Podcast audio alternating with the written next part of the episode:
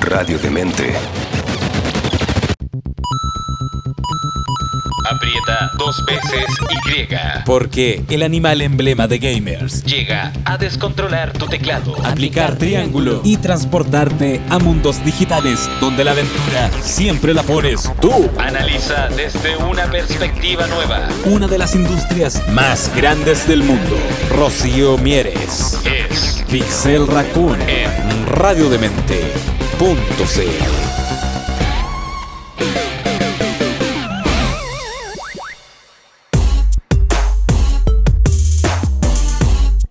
Lewis, ¿cómo están? Espero que estén muy bien. Hoy día yo soy un mapache muy cansado porque marzo me ha tratado con el cariño que me haría un rastrillo, básicamente.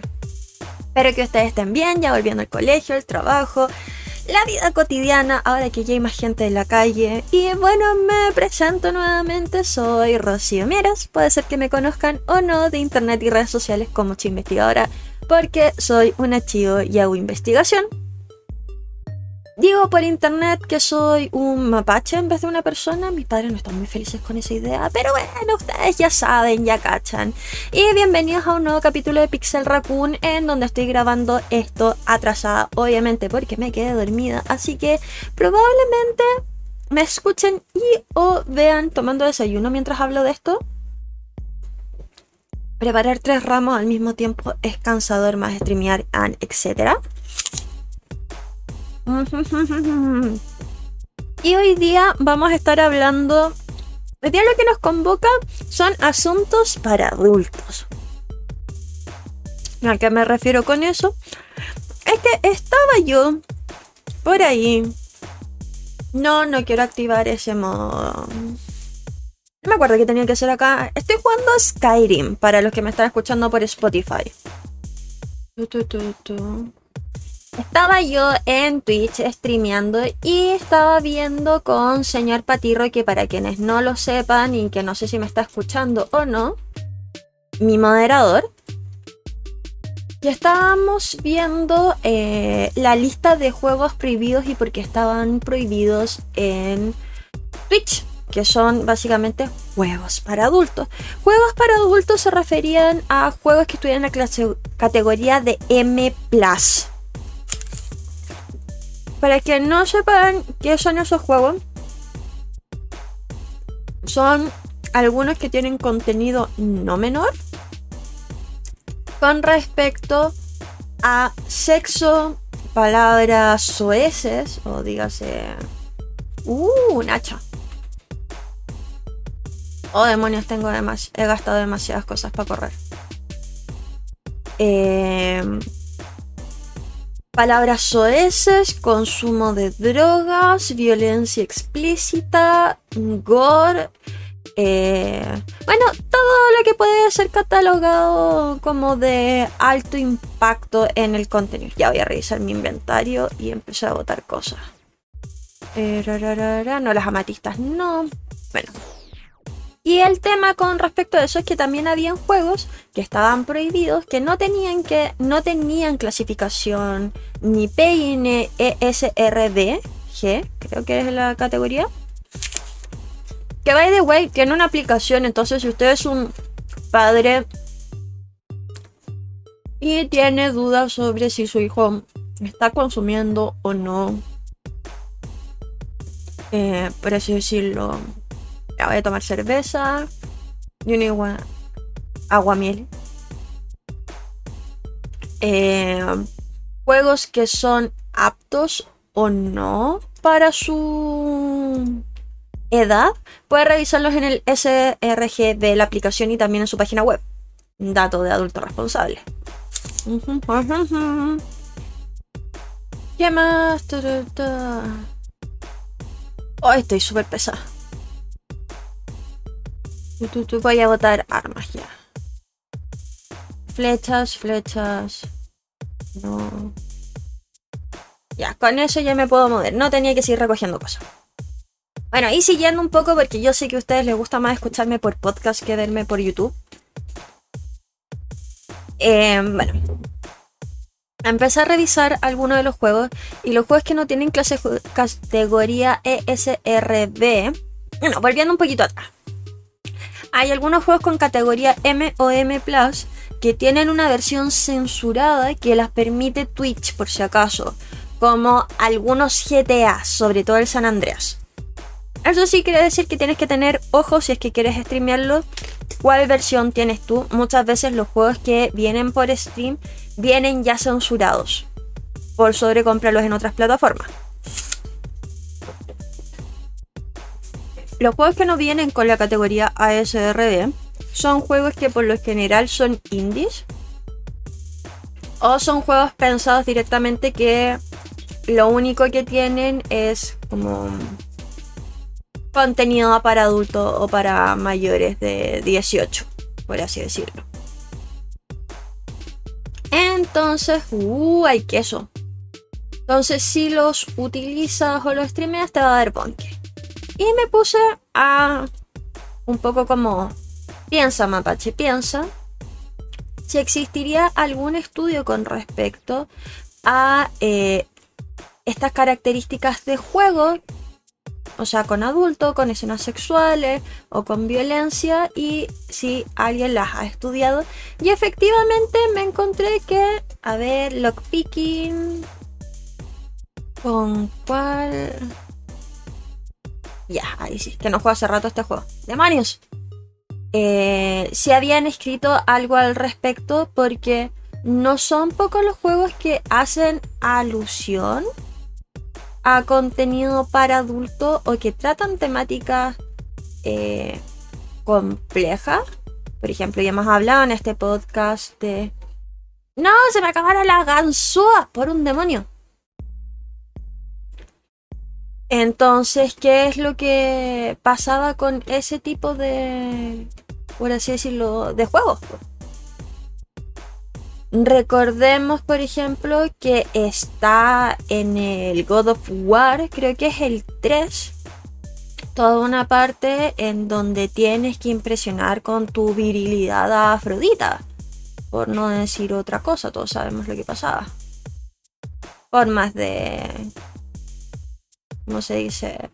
Impresionar a Afrodita. Uh, mujito. Entonces, ¿qué, ¿qué pasa ahí? ¿Qué pasa con la forma en que se piensan estos juegos?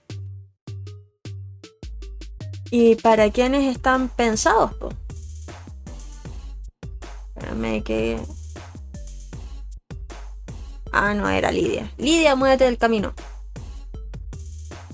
¿Para quiénes están pensados y cómo están pensados finalmente? Y encontré un libro que se llama, les digo al tiro, necesito ver el documento.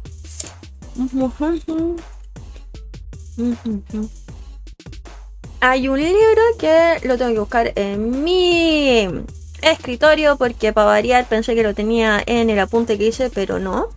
Ya, el libro se llama Rated M for Mature, Sex and Sexuality in Video Games. El libro es editado por Matthew Wysowski perdón si estoy haciendo mal el apellido, y Evan W. Lauteria. Y es publicado por Bloomsbury. Este es un libro del publicado. ¿Qué año está publicado? En el año 2015. Así que podemos decir que es relativamente moderno. Y hay un capítulo en específico, que es el que voy a hablar hoy día, que se llama Let's Play Master and Servants BDSM and Direction Freedom in Game Design. Ustedes dirán, uh, kinky. Sí y no, es un poco más que en el imaginario popular cuando hablas de de dinámicas BDSM, de al tiro, látex, cuero, látigos, dolor, eh, el estilo de Judas Press, por así decirlo. No es tan así, sino que habla sobre ciertas características que se reflejan en los videojuegos, sobre qué vamos a entender por consentimiento y dinámicas de poder y sobre todo cómo trabajamos en la interacción, que es una parte vital de los juegos y los videojuegos, que se condice de la misma forma con los marcos de acción de lo que podríamos decir que es el sexo o relaciones eh, que se han elegido dentro de ciertos contextos, eh, no hay así reglamentados, pero se han negociado que tengan cierta desigualdad, pero que también tienen ciertas formas de resguardo, como son algunas relaciones BDSM. Entonces, y hablan de distintos juegos. Este texto lo escribió Víctor Navarro Remesal y Shaila García Catalán. Y en la parte académica hacen referencia a eh, la libertad dirigida como concepto y utilizan a Hegel y a Lacan. Hegel conocido por su texto de Moral de Esclavos. Así que, sorry si los tengo aburridos con Skyrim. A veces pienso que debería jugar y dejar guardado para que después solo hablar, pero creo que eso sería hacer trampa. No sé ustedes, díganme. Ya, volví acá, no me acuerdo qué tengo que hacer, tenía que negociar con alguien.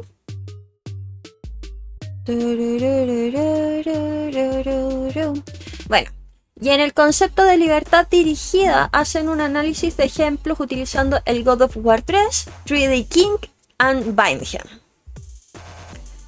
Entonces, acá un fragmento dice, defendemos el concepto de libertad dirigida para explicar el papel del jugador dentro de un sistema de videojuegos y definir el juego como medio. Las prácticas bondage sadomasoquistas son actividades sexuales relacionadas con la dominación, la sumisión y una larga gama de dinámicas de poder entre dos o más parejas que pueden ser sexuales. Recordemos que el BDSM incluye una serie de prácticas que si bien están relacionadas con lo sexual, no son exclusivamente sexuales. Puedes tener dinámicas BDSM sin tener sexo. Ahora, volviendo al concepto. Este enfoque en el poder y la libertad parece ser una buena combinación para la naturaleza antes mencionada de los videojuegos. Creemos que una mirada BDSM en los juegos nos permitirá comprender mejor la construcción de libertad y agencia en el discurso de este medio. Esto tiene que ver porque... Ah, déjenme ordenar un poco mi, mi idea. La llevo trabajando como una semana y media, pero a distintos niveles. Cuando tú generas un videojuego, tú tienes un marco de acción que está predeterminado por eh, el grupo de developers. Uh, puedo subir de nivel. Que va desde. Que quiero salud. Y me voy a subir arco porque todos sabemos que arco es lo que te tienes que subir acá en Skyrim. Skyrim. Ah, bueno, la libertad que puedan tener los jugadores está predeterminada de... Demonios, necesito subir más arquería. Entonces, armadura ligera. Ya. ¿Y me quedan puntos? Creo que no me pierdan estas cosas, perdón. Esto de, tratar de explicarles algo así académico mientras juego, siento que es eternamente la sensación de ardilla. Espero me tengan paciencia. Eh, bueno. Entonces, los marcos de acción están delimitados estrictamente por lo que puedan eh, programar y preestablecer a través de diferentes tipos de narrativas que pueden ser más directas y estrictas o con múltiples finales el, el developer. Por lo tanto, quien, entre comillas, al momento de generar el juego tiene el dominio y el poder y lo deja preestablecido en el juego es el developer. No obstante, la sensación de libertad y sumisión con respecto a las interacciones o no que puedas tener dentro del juego es el jugador. No obstante, bajo esa perspectiva, lo que sí se tiene es la sensación que el jugador ejerce un dominio sobre el personaje a través de sumergirse en él y tiene la sensación de dominio en estos juegos. Y en el caso del God of War 3 es la sensación que a través de instrucciones y conjunto de botones, tú puedes complacer a Afrodita mientras está siendo escrutinado. eh, escrutinado no sé si es una palabra, pero bueno, bajo el escrutinio de Maidens of Afrodita, que están viendo el acto, por así decirlo. No sé, yo creo que acá en la radio no me van a hacer problemas si empiezo a decir las cosas como son, pero no estoy seguro si a Spotify o a YouTube le gustan. Así que por eso mi lenguaje eh, tan poco preciso, exacto, directo al respecto. Si no, siempre me pueden escuchar en Twitch hablando del tema. Bueno, volviendo a lo que estábamos hablando. Entonces, bajo esa perspectiva, lo que realmente tenemos es lo que se llama en la comunidad tops y bottoms con respecto a quién tiene eh, o no el acto o genera la acción. No necesariamente quién tiene el poder y el dominio, sino quien ejerce la acción que en un pensamiento tradicional, directo o más simplificado, usualmente se piensa que en quien tiene poder o dominio es quien tiene la capacidad de acción y quien es un ente pasivo de, sobre todo, acción física, suele ser un ente de sumisión. No obstante, como se puede ver en el ejemplo de God of War, es finalmente lo que creo se denomina un... Ay, ¿cómo se llama? Un pleasure top.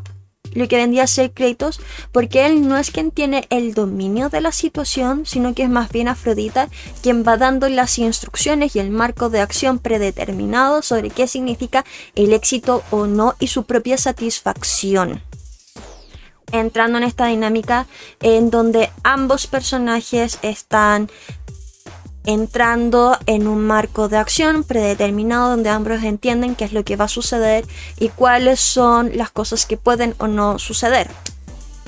No obstante, bajo el escrutinio y este espectro, hay una primera mirada superficial que demuestra un poco cómo funciona, digamos, la cultura sobre qué se entiende la virilidad o la masculinidad con respecto al acto sexual, sobre todo de ser quien ejerce la acción, por sobre quien tiene el control real de la situación y el escrutinio mismo sobre la performance y la calidad de la misma del acto que suele ser algo que no siempre se habla. A ver qué me dijeron acá en la carta en Skyrim. Delvin, I have for a score of Glass Arrow coming in. Ya, no me interesa. Probablemente me sirva para otro momento, pero no estoy concentrado.